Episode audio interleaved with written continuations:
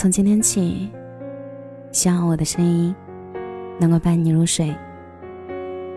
晚上好，我是小仙男。昨天朋友跟我说了一件很狗血的事情，她的男朋友精神出轨了。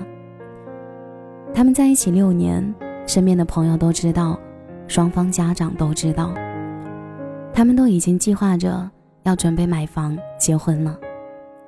而这个事实是她男朋友告诉她的。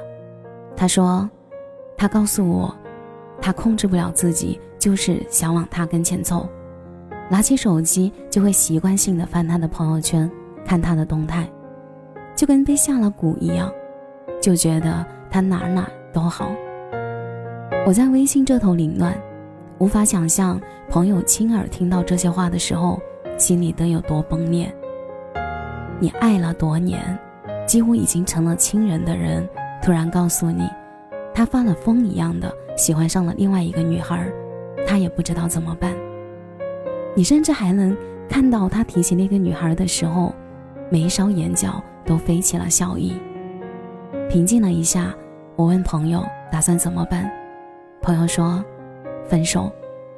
她是这样跟男朋友说的，她说，既然你心里已经有了两个选项，那就不要选我。我说，他跟你坦白说，说不定真的是一时兴起呢，就像抖音上刷到喜欢的美女，点点赞，常看看她的更新什么的。如果只是这样呢？朋友说，不是，我也见过他全心全意爱我的样子。我没话说了，连安慰的话都想不到。我想起前段时间阿庆发了长文说他和刘洋分分手了的时候。刘洋是这样在微博回应的，他说：“我也不相信自己会这样吧，把对他四年多的感情抛之脑后。可事实就是我做了，并且是对这段感情伤害最深的事。是啊，烤火的人不会问温暖是什么，被爱的人也最明白被爱着的滋味。你见过他最爱你的样子，所以才笃定。”现在的他没那么爱你了，朋友能够干脆利落提出分手，我觉得他很勇敢，并且深深为他感到庆幸。如果爱情不是独一无二的坚定选择，那就失去了它全部的意义，不是吗？之前看到过一段话，一个女生最骄傲的不是有多少追求者，而是能被一个人坚定的选择，不管相处多久。都不离不弃，真的是这样。三天喜欢，五天爱的敷衍遍地都是，可那些以十倍速度靠近你的人，最后只会以更快的速度离开你。没有哪一段感情不需要经历磨合期，没有哪两个人在一起会完全不吵架，没有争执，这些都是正常的。但是克服那些艰难以后，你会发现。那些随口的喜欢，真的都很幼稚和可笑。时间沉淀下来的爱人，远远胜过暧昧上头时候的冲动。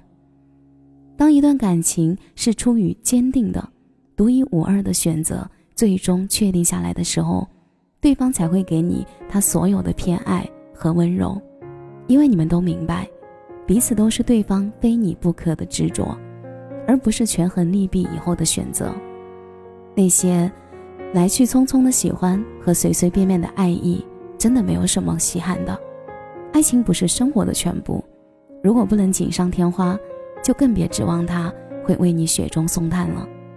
要爱，就一定要去爱一个给你满分心意，把你当成唯一例外的人。一辈子时间很长，心安比心动长久。不知道你有没有听过向日葵的花语，很浪漫。它是有你时你是太阳，我目不转睛；无你时我低头，谁也不见。一个巴掌拍不响，一方暧昧不成事儿。真正的爱意味着绝对的忠诚，是有任何可能会影响感情的苗头出现的时候，主动告诉自己。也告诫别人，我有爱人了，我不会让他误会和不开心。如果放任自己心里住进第二个人，那也算不上有多爱了。